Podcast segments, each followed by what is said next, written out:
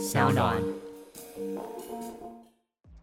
我们是真的没有跟上呃这个 generative AI，就是生成式 AI 这一波的机会吗？其实我不会这样想诶，我觉得时间还没有完全到，因为其实 generative AI 这一波看似来的又快又急。但它其实才刚开始，意思是什么？对于宝博朋友说的千万粉丝来说，我想大家大部分绝对都听过 GPT，甚至有很多听众朋友自己用过 GPT。可是用过不等于每天用，等于你在日常的工作里面都已经开始用它。所以我想这是两回事问题。呃，就这个问题跟什么一样呢？这个问题跟用 Google 一样，Google 现在已经变成一个动词。我们都知道搜寻引擎这件事情很重要。二十年前的时候，搜寻引擎也很重要，可是那时候。用搜索引擎的人是少数，所以其实它是有一个门槛级，要一路一路跨过去的。跨过从你刚刚提到的例子，我会这样讲有哪些呢？像 Open AI 或 GPT 或者是啊 Mid Journey 等等，你现在看到这个比较流行的科技创新娱乐，各种新奇有趣都在宝博朋友说。嘿，你听宝博朋友说了吗？Hello，欢迎来到宝博朋友说，我是葛罗军宝博士啊，真的很开心呐，这个好像真的有人在听我们的节目。诶，有时候参加一些活动呢，很高兴，谢谢大家都有说听宝博朋友说，成为千万粉丝之一啦哈。那也谢谢大家接受我们宝博朋友说，一直都变成宝博 AI 说，现在暂时还没有停止的这个迹象哈。因为这个东西趋势还是太有趣了，有太多东西需要了解，而且很多跨领域的讯息，我们都希望能够带给大家。今天我们就是确实要来继续聊 AI 啦哈。前几集呢，我们邀请到联经总编辑涂峰恩呢，和我们聊了 AI 如何冲击出版业。今天呢，我们则是要从杂志出版的角度，还有新创的角度来聊聊 AI 对出版业或者创新产业可能带来的影响，以及。即将带来的各种机会了哈。那我们曾经在第一百八十四集呢聊过出版业的议题，所以今天呢我们带到一些，但是呢也希望能够让大家聊聊 AI 新创的趋势。非常荣幸邀请到这位大来宾，不管你有没有在关注科技财经的趋势，一定都看过或听过，甚至有订阅这本杂志或者文章。马上就来欢迎数位时代的 James。嗨，各位宝博朋友说的听众，大家好，很开心可以来上这个千万粉丝的节目。我是数位时代的 James，很开心今天在宝博朋友说换我当宝博的朋友。哇，这这准备的非常充分啊！而且光他看到他录音的这个架势，就知道是非常的专业哈。不止声音很有魅力哈，还会自己调整跟麦克风之间的距离哈。显然是这个这个内行的来者哈。那也是因为数位时代呢，就有自己的 podcast。那好像也有录了一个叫做数位关键字吗？没错，我们的节目事实上在二月底的时候，呃，宝博也来上过我们数位时代的数位关键字，每周六。在线上也都可以及时更新。这样应该可以交代啊，对，好朋友呢就可以先 call to action 一下，再来滑入我们今天的议题哈。那在滑入议题之前呢，还是要按照惯例来起底一下哈。James 呢是数位时代的创新长兼技术主编，数位关键字这个 podcast 节目的主持人啊哈。那之前呢是在台湾大学拿到了博士候选人 PhD candidate，你那个时候是在什么学院？还是应该就是技术的，还是资讯的？我刚好接在技术跟管理之间。所以是资管系的。PhD candidate，哎呀，厉害啊！长期关注国际性的科技与创新议题啊，那对于呃相关的一些结合啊、科技应用啊、跨领域的合作角度啊等等，哎，都非常的擅长，也非常了解了。那我想我们就不啰嗦哈，我希望能够关注的是，呃，数位时代其实一直都在关注时代的转变啊，不管是数位转型或者时代的革新，呃，包含 Meet Taipei 啊相关的活动，你们都非常的投入。其实。在这段时间，AI 议题也夯了好几个月了哈，宝博已经不知道聊了 N 集了哈。你怎么看？就是说有没有看到一些什么新的变化？台湾的新创圈年轻人有没有动起来？像我们当年做这个 Mobile App 一样，哎，大家都疯狂的投入。你觉得你现在感觉到那一股空气怎么样？我老实说，你如果说年轻人，我没有感觉到年轻人对 AI 的这股风气，可能跟你想象中或你观察的可能有很大的不一样。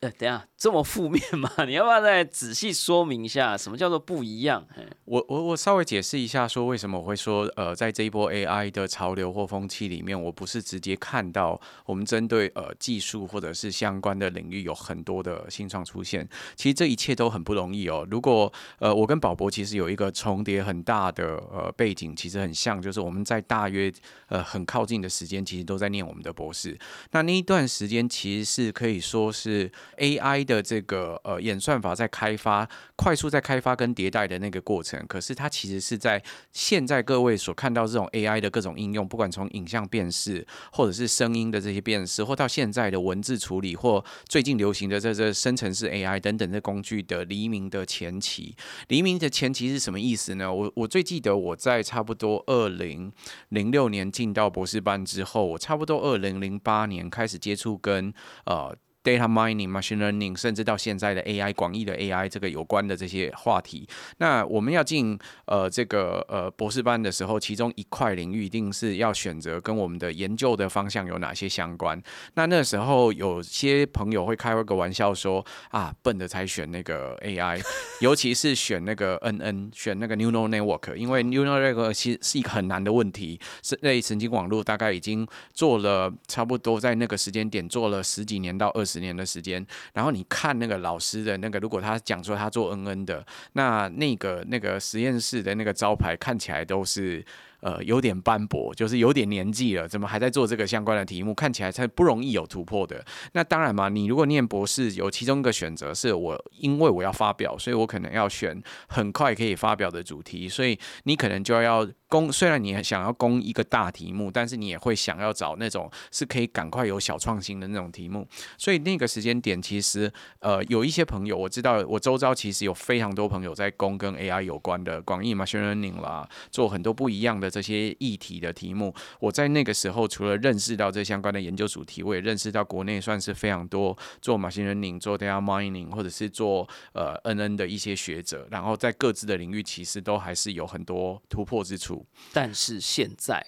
但是你可以想象，那个时候我们在念博士，他们现在都跟我们年纪差不多，都已经有点年纪了，是吧？啊，我们应该这样说，都拿到股票代号了，还是怎么样？都都变成中年人了。哦，然后那所以，如果在那个时间点开始开发这相关的工具，也熟悉这相关工具的话，其实你要投入到这个。啊，新创里面来是一个很漫长的过程。那这个漫长的过程所要换来的结果，如果按照你现在来看，很多 AI 很成功的国际型的拿到大的投资的公司，你会发现那其实需要很庞大的资源，它需要投入非常庞大的人力去开发或者是去清理资料，它必须要有很独特的能力去清理它的资料源，它需要有很庞大的资料数据的来源，所以它不是一个纯粹的技术比赛，它甚至是一个资本。本游戏或者是资源的竞赛，它是一个本质上它是人才密度很高、资本密度很高，然后甚至你可以说资料密度也要够高，资料品质还要够好，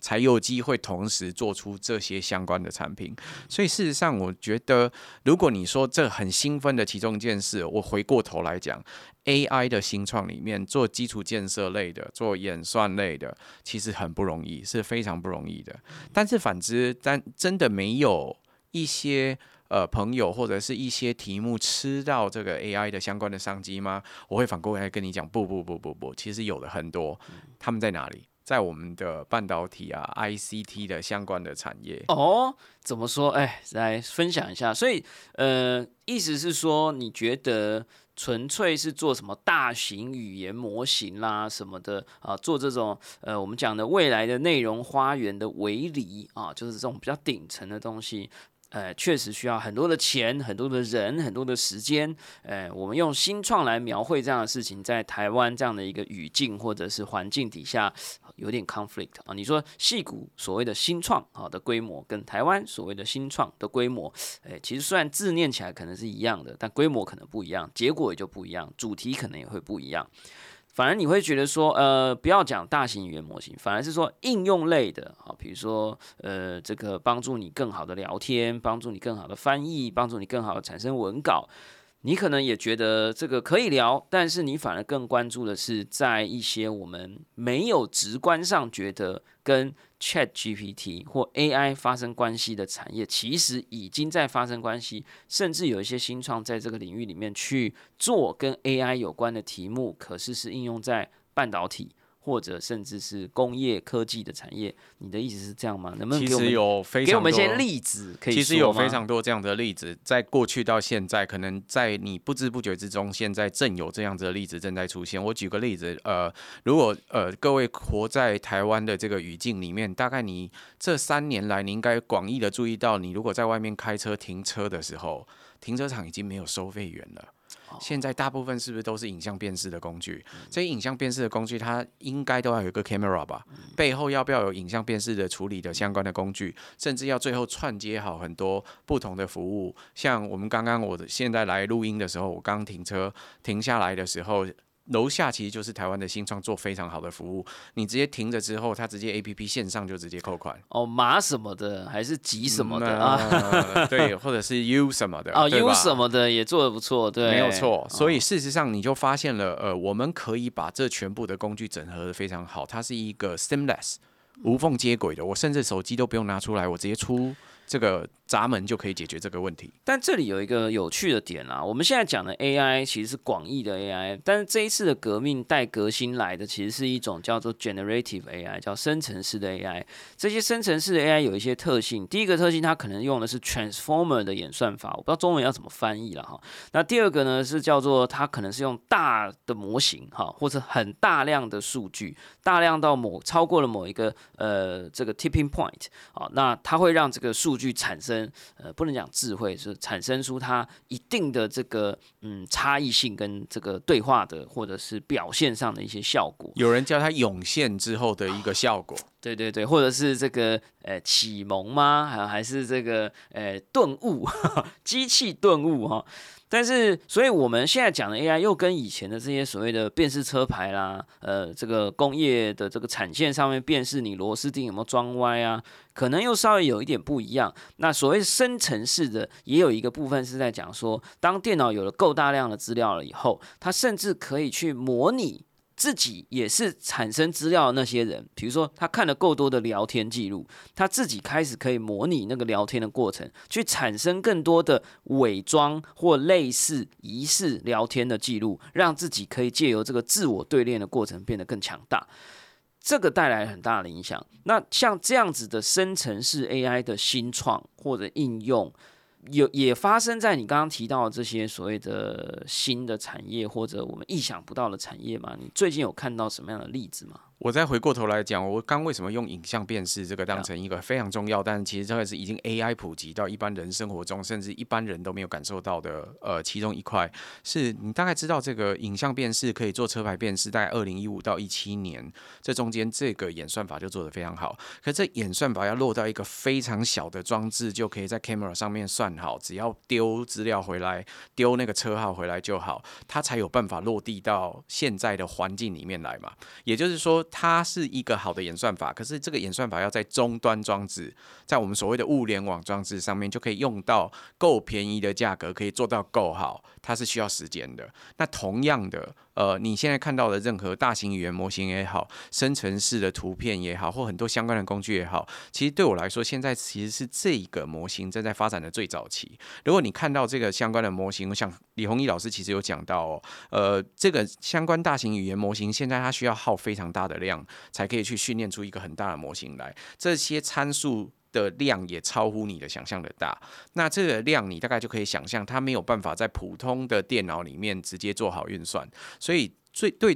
现在的电脑科学家来说，他们在做什么？他们在做几件事，一个当然是我希望，呃，这个模型可以解释告诉我他为什么知道他要这样做。OK，这是其中一块研究的领域。另外一个研究领域就是希望可以有效的把这个模型给缩小，参数可能不要那么多，方法很多，可能用减脂的方法啦，用排除法啦，或者是用大的呃统计的其他方法去解决掉某些参数的问题。这还需要一点点时间。那这个时间其实就是现在很多电脑科学家，我想都在突破跟努力的地方。那所以呢，所以这些东西它最后还是会落到跟你我的很多日常生活。譬如说，我举个例，呃，对图片生成来说，有一块很有可能就是在未来在手机上面都能算，我根本不需要还要从手机丢讯息跟资料到远端的主机，主机算完再丢回来，这个时间其实很漫长。我们知道它可能要用到很大的网络的量，这个其实还有一段时间的距离。但是这一段时间的距离有非常多工作可以做，其中有很多块其实也是台湾的产业所擅长的。譬如说，我们擅长怎么样把那个模型缩小之后丢到呃一个物联网装置上面就可以去应用。其实我我想听你这样说，我大概也回想起来了，就是最近这段时间呢，有非常多有趣的题目啊，包含有一个公司叫 Runway 啊，它是做这个呃，让你可以把一段影片丢进去，你想要让它变得，你明明是拍你的朋友在吃饭，可是你丢进去以后出来变成一个皮克斯风格的三 D 动画哈，那呃，这个东西本来看起来是一个超级耗费算力跟这个呃非常科幻的一个应用，但现在其其实已经出了手机 APP 啊，这个手机的 App，你只要下载了，马上就可以使用。那或者是呃前几天的新闻是呃有一些公司在美国已经开始使用一个服务，就是那个服务会用 AI 的对话机器人来帮他们跟供应商砍价啊。那已经开始有很多大的这个零售的通路已经在使用这样的服务了哈。那我想要讲的是，那台湾这边是不是在创？创新创业或者题目上面好像没有跟上，还是只是因为我们功课做的不够多，没有看到，还是说其实你们数位时代正在憋大招，因为你们可能正在准备接下来的某一些活动，或者某一些呃这个什么样的一个规划，去帮我们盘整。整理甚至筛选出优质的台湾的这些所谓的 G A I Generative A I 时代的这些创新创业或者创意呢？当然，我们其实持续一直在关注市场的变化，也在收集这些相关的调整。你说要憋大招，我想对于数位时代来说是不可能的，因为市场的资讯大部分其实是透明的，但是你得花很多功夫去整理，跟努力的去顺理，说哪一些题目，呃，其实在现在的发展，其实有看到其实有不错的成绩，这是没有错的。那呃，你刚刚有提到说为什么我们会对新创这么了解？其实呃，我们每一年光要采访的新创，其实那个量其实非常庞大，一年我们的。的团队大概要采访一百五十家到两百家以上的新创公司，是全新的，是指没有在接受之前接受过采访，然后有进一步我们去采访出来的公司。可是你大概可以想象，如果我要采访这个数量级的公司，我事实上背后要研究的。东西更多，因为一定是从那些研究的东西本身再去筛选出来我的优先序，我可以优先哪些跟哪些公司开始洽谈，那他们现在到什么规模，会有什么成长的机会等等，有很多不同的因素会对我们这个有影响。那其中我大概在四五年的时间也参加了跟呃超过一千家以上的新创的往来，所以其实在这其中的确是有非常多不同的洞察。我先回到刚刚回答你的那个问题，就是我们是真的没有跟上呃这。个 generative AI 就是生成式 AI 这一波的机会吗？其实我不会这样想诶，我觉得时间还没有完全到，因为其实 generative AI 这一波看似来的又快又急，但它其实才刚开始。意思是什么？对于宝博朋友说的千万粉丝来说，我想大家大部分绝对都听过 GPT，甚至有很多听众朋友自己用过 GPT。可是用过不等于每天用，等于你在日常的工作里面都已经开始用它。所以我想这是两回事问题。呃。呃，就这个问题跟什么一样呢？这个问题跟用 Google 一样，Google 现在已经变成一个动词。我们都知道，搜寻引擎这件事情很重要。二十年前的时候，搜寻引擎也很重要，可是那时候用搜寻引擎的人是少数，所以其实它是有一个门槛级，要一路一路跨过去的。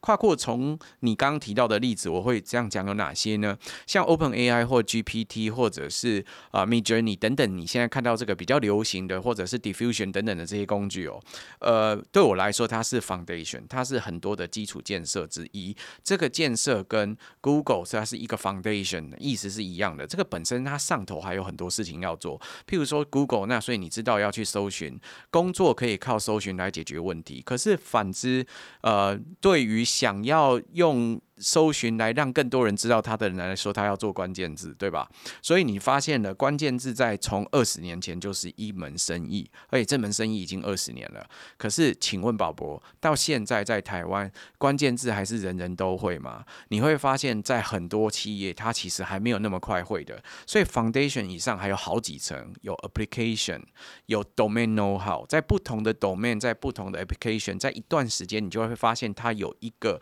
新的。Paradigm 这个 paradigm 是，譬如说电商现在流行做这些相关的东西，你如果没有做这几样东西，你可能现在跟不上消费者行为的全变或者是变化。所以你发现了，事实上基础建设做好了之后，上头还有好几层不同的领域。数位时代这家公司二十几年前创立的时候，一九九九年创立的时候，那个时代的网际网络这件事，网络的这个话题，就跟我们今天谈生成式 AI 这个话题，好像来的迅猛。它很急，它好像影响很多人。但是从现在你回去看二十年前的那个时候，真的影响很多人吗？那时候影响的可能也是一样，同样小圈圈的一群人，是我们坐在这边的这群人没有错。可是大多数的那个时间点的台湾人，可能还没有很剧烈的影响，在影响他们的生活。所以它这个是一个渐进式的变化，它要影响到全部的人。他的这个想法是很多元的。所以新创作跟生成式 AI 有关的题目，可能还分成好几。底层不一样的领域，可以针对应用层或者针对呃，譬如说 domain know how 特别去下对这个 domain 相关。像你刚刚提到的，如果可以对供应商砍价，在零售业很有用的话，这就是一个特别的 domain。然后他做什么事？他对供应商做砍价这件事情，但他只做这件事情。那所以可能会有很多这样的题目。那最后会不会有某个题目再独大出来，甚至他去收拢其他题目，变成一个更大型的服务？其实我觉得这个市场还在变化当中。哦，我听到这里，我大概知道你的意思啊，就是说，呃，GAI 带来的创新，或者对于创新产业，它会像一个涟漪式的效果啊，或者是呃。这个太阳升起落下，不像我们家里的电灯哈，打开啪一下就亮啊，再关起来啪一下又暗了哈。它并不是一个零跟一的这个呃是非的这个过程，它中间还是有这个两百五十六阶的渐变了哈。那呃，这里就让我回想起来说，呃，你说其实呃，iPhone 二零零七年的时候就发售了哈，那在这个二零零八年的时候才可以开发自己的 App，然后呢？大家可能就会觉得，哇，那那时候台湾的一些这个 iPhone 的新创，可能是在零八零九哦。我觉得好像不是，原因是因为我好像经历过那个年代。我在二零一一年的时候，一零到一一年之间，我才投入去做这个 mobile app，甚至还呃跟一群呃同学开了公司，新创公司。那后来当然这个转型啊，这个变成这个接案公司了。那呃整体来讲，那个时候我们也攻逢其盛。可是你知道，我每一次回想起来那个时间点的时候，我都觉得很微妙。就是我们已经在台湾已经算超级早投入进去了。我们投入进去的时候，呃，台湾的 iPhone 数量可能还。不到五十万只，然后呢，有在做这个 mobile app 的开发的团队，可能两只手指头是数得出来的。然后还有那种有时候，呃，我们就开公司已经开了半年，还会有人这接到这个夜间急救电话，我们明天有一个专案要结标了哈，但是这个程式写不出来啊，有没有什么一个晚上三十万，你们帮我们搞定这样？就是还有这种，就是其实需求。存在，但是呃，这个懂的人有在做的人非常少。可是我每一次想到那个年份的时候，我都觉得有点不太对劲哈。就是说，我们那时候做这件事情是二零一零到一一年，可是其实 iPhone 在美国那个时候已经发售，已经我们这样算起来已经四年，三到四年了。也就是说，我想要问的是，台湾是不是往某种程度，我们讲 GAI 是 AI 的 iPhone 时刻，也代表了。哎，我们的 GAI 在台湾的新创的产业里头，也有一个这样的递延的效果，跟 iPhone 一样，就是说，呃，在美国已经发售了三年了，已经发售四年了，在台湾才开始出现第一批热闹的、热门的这些所谓的 iPhone App 的创造者，GAI 在这个台湾是不是也是这样？我刚问了很多。但是我没有听到一个你愿意说哦，有某一家公司你认识。就我而言，我其实知道像台湾有些很小的团队，我不知道到底多小。比如说像 Line 上面有一个东西叫什么 AI 小帮手哎，夯不啷当现在也将近十万人在使用，我根本不知道开发者是谁，它是一间公司吗？有没有更多这些正在呃试着要创新的团队正在进入这个战场？还是其实你觉得像你刚刚说的，呃，这一次感觉速度，呃，甚至没有呃这个 mobile app 的时代要来的膨胀的这么快？还是说，我们再耐心等候一下，呃，这个涟漪的这个波峰，呃，即将到来啊，即将到来台湾。我不确定你是怎么看的，有没有到底有没有一些很具体的例子发生在台湾？还是其实我们还正在那个黎明时刻？就像你刚刚所说的。你刚刚提到说，呃，那个 iPhone moment 的确就是像我们看到的，就是你我看起来我们好像在正央，因为我们看到的可能都是戏骨最新的讯息，然后呃每天像 Fox 一样那个啊 Twitter 照三餐在更新，那个大概是每几十分钟它就有一个新的 tweet，那你就可以看到各式各样新的这些讯息的时候，呃，对于我们这些科技前沿的接受者，你会特别的兴奋，兴奋于说，哦，现在这个东西不是应该冲击影响很多一般的人吗？我想 Fox 呃最后告诉你说最好不要没事下预言的那个讨论，我想他自己的那个思考也是现在看起来是变动非常快的时期，所以这个变动非常快的时期，你说有没有很多每天都有应用出现？有，不但呃国外有，甚至其实台湾也有，没有错。就像你刚刚讲的这个 AI 小帮手，或者我看到各式各样轻的这些小型的服务工具，一个网页他就先做了一个版本，他甚至连包 APP 都还没有包，它只是一个网页的版本放在 GitHub 上之后，把另 link 给你，你就可以开始去用它。各种不一样的服务有出现，可是我不知道你有没有再仔细去思考，说那这个服务这背后有可能是谁提供？你刚刚就问了一个问题，说它是个公司吗？其实我想有一些可能是开发者本人，有些是呃公司的创新团队正在测试某一个相关的服务，但是他好像还没有下定决心找到一个什么商业模式去，不管是要去募钱，还是已经募了一笔钱，确定要做这个服务。但我见到更多的是现有的服务业者去马上改他的服务，把他现有的服务重新改出来。譬如说，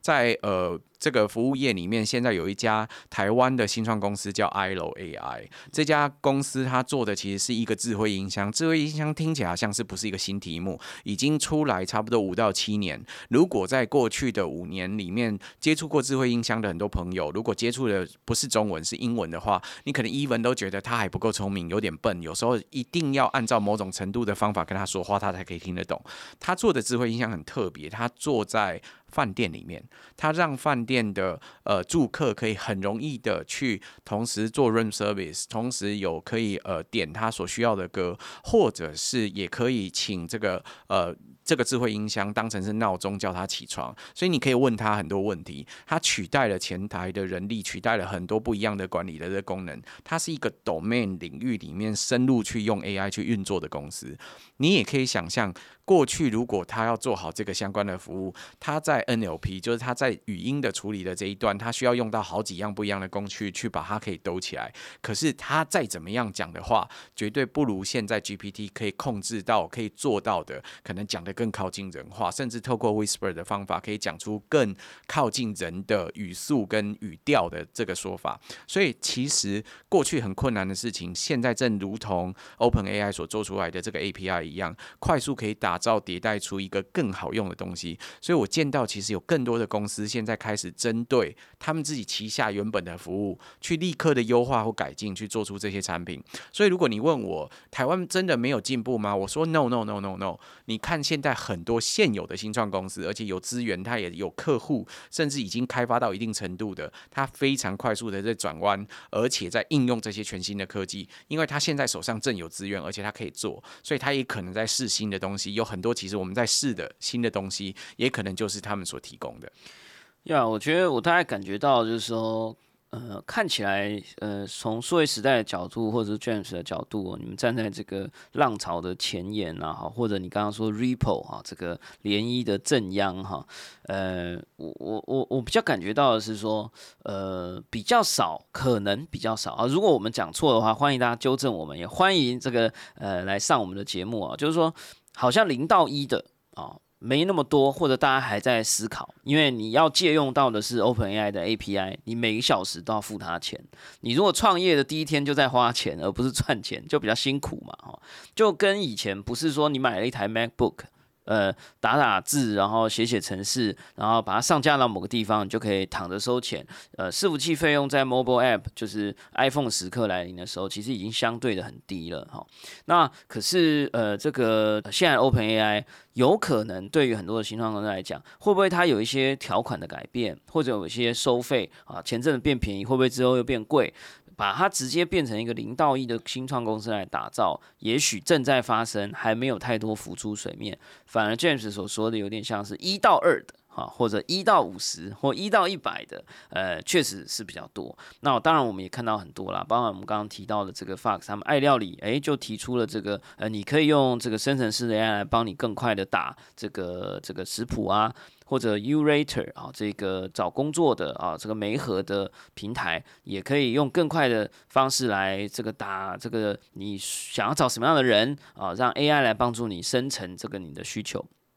或者呢，可能有更多呃，这个也是在利用 AI 去强化自己能力的这些公司，就像你刚刚讲的，不管是转弯也好，或强化也好，其实都在发生。或者也有开始有在做底层的，像之前我们一直提到布丁，哎，在搞这个 Infuse AI，对吧？哈，他们其实也蹲点的非常久了，哈，一直都在做，不管是 Computer Vision 啦，或者其他这种深度的这种所谓 Deep Learning 啊，那我相信他们也开始对这个呃，不管是这种语言式的对话的 AI 有。更多的了解，那他们接下来也办这个生成式 AI 的年会相关的活动等等。我觉得台湾还是有很多事情在发生，不过确实有可能零到一的正在逐渐浮出水面了。那我想我们时间很有限哈，这个在我们收尾之前呢，还是很好奇，就是说今天又传出一个消息说，呃，某韩国哎 M 开头、三开头的超大型企业呢，说禁止使用 Chat GPT 了。那我很好奇，说数位时代作为一个出版业哈，呃，或者你自己个人的工作也经常需要整理资讯啊，啊，或者做 podcast 的节目啊，这个数位时代有阻止使用 Chat GPT 吗？这个能公开的说吗？还是呃你自己个人的工作有开始使用生成式的 AI 来帮助你提升效能吗？呃，这个是不是我们也可以来呃最后收尾前呢来了解一下？其实事实上，呃，从 AI 的这些工具开始，刚开始的时候，甚至呃还没有开始红的时候，我们其实内部就已经有一些同事开始使用。我自己其实，在做 Podcast 的过程，也尝试去使用很多不一样的工具。我想最简单，对于呃所有的呃文字类的编辑记者来说，其中一个一定必用的工具是采访的时候，你希望可以。得到逐字稿，那其实你知道吗？那个逐字稿这件事情会搞死人。呃，对于很多呃新闻系、中文系，或者是这些初出茅庐的记者来说，这是一个很大的问题。因为其实每个语境在采访的过程当中，会有很多不一样的关键字出现。那个刚进社会的新鲜人，他不见得对每个关键字都可以 catch 的这么快。再加上咬字啊等等的问题，所以其实不是那么好去理解。那现在如今的世代要做。逐字稿这件事已经比过去容易许多。我们知道，其实市面上有很多国内外的各种工具，甚至有 open source 的等等的相关的工具都可以去应用。所以事实上，我们的工作流程内部，像我们自己本身在做影音的产品的时候，就已经有了一个 SOP 是可以使用这些相关的工具。那我们其实本身自己在呃面对这些，不管是 GPT、Me Journey 也好，或者是 Stable Diffusion 啊等等这些不同工具也好，我们持非常开放的态度，甚至我们自己公司内部有一个学习群。是希望各个不同的部门，我们公司的部门分得非常细，所以很多不一样的部门，他们都可以去学、去练习、去试着使用这些工具，然后去 feedback 分享这些工具的应用方法。我们现在大概是以每两周到每四周为单位做分享。那分享的时候，除了在群上面可以直接公开跟大家说，哎，有这个工具，大家也许可以去试试看之外，另外就是会有正式的分享会，在内部那办的时间，让大家有机会可以。啊，边吃午餐，然后边看哦，这个部门他们可能拿来做什么样的素材，或者是拿来生什么样的内容等等的这些东西。那这一个应用的这个过程跟工具，它好或坏的问题，因为它牵涉到每一个不同的部门或价值观对于呃一个题目的做法或用法，可能会怎么去用。譬如说，我举个例子，我们在 GPT 的那个 prompt 上面，可能要调温度，不一样的温度会给出不一样的话，怎么下哪些 prompt 可能会比较靠近适。适合最近我们可能要下的，譬如说一些文字的内容生成。那所以同事如果需要灵感，他当然可以去用这些相关的工具。所以我们对内部是非常开放的。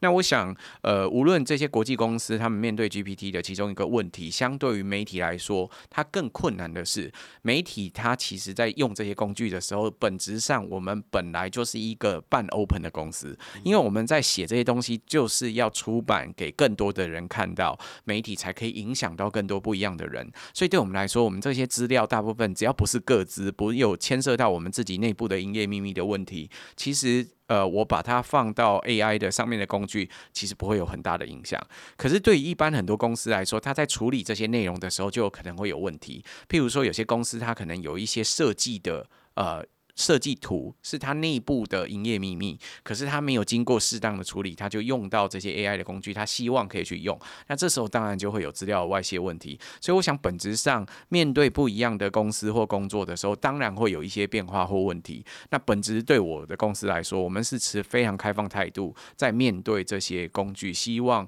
同事都可以主动去学去调整的。哇，太棒了！所以呢，某种程度我们也可以期待啊，就数位时代呢，在接下来不管从 Podcast，呃，这个出版的杂志，或者在线上的平台，可能也都会陆续的分享你们自己在内部，哎，也学习一段时间对 GI 的观察也好，或者是一些呃创新的服务内容也好，我们都有机会可以看得到。呃，最后 Call to Action 一下，有没有什么我们如果想要持续关注这个议题，呃，除了我们已经订阅了数位时代的相关电子报之类的，或者杂志。还有没有什么我们可以追踪的地方？呃，我想。如果一般的朋友真的有兴趣，就是跟我们一样要回到我们都住在正央这件事情上好了。那当然很鼓励大家在推特上面可以去看更多不一样的相关的内容。我想，呃，会有一个本质上的不同，在接下来的社会的两到三年，你可以见到的变化是很快速的跨语言这件事情，就是在譬如说中文跟英文之间、英文跟日文之间等等这些不同的跨语言的资讯会越来越容易被分享，因为呃这些资讯随着这个。呃，GPT 等等的这些相关工具越来越成熟，翻译这件事情会做得越来越好。所以数位时代接下来是要暗示我们多语言吗？还是最后就是有没有什么我们追踪你们频道的方式啊？就是说你这么说是因为你们接下来要去 Twitter 吗？还是说你们会出这个英文、日文，或者是呃这个更多语言的 YouTube 频道吗？还是不能说太多，我们就只能跟观众说拜拜了吗？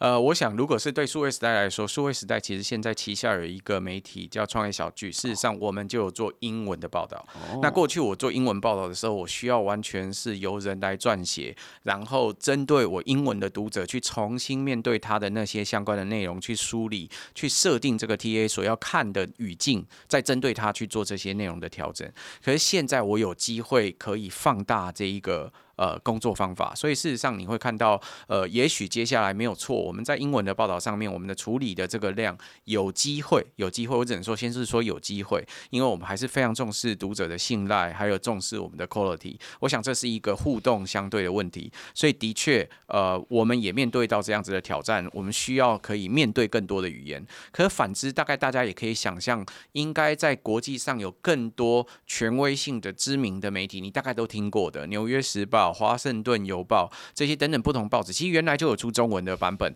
但是它中文的版本的量绝对不如英文的版本。为什么？因为它的编辑有限，它的工作能力有限，它只能做到哪些相关内容再去做调整。可是现在有了更好的工具，可不可以随着这个规模而快速的放大？在接下来一段时间，我想大家会在这个行业里面看到更多更大的变化。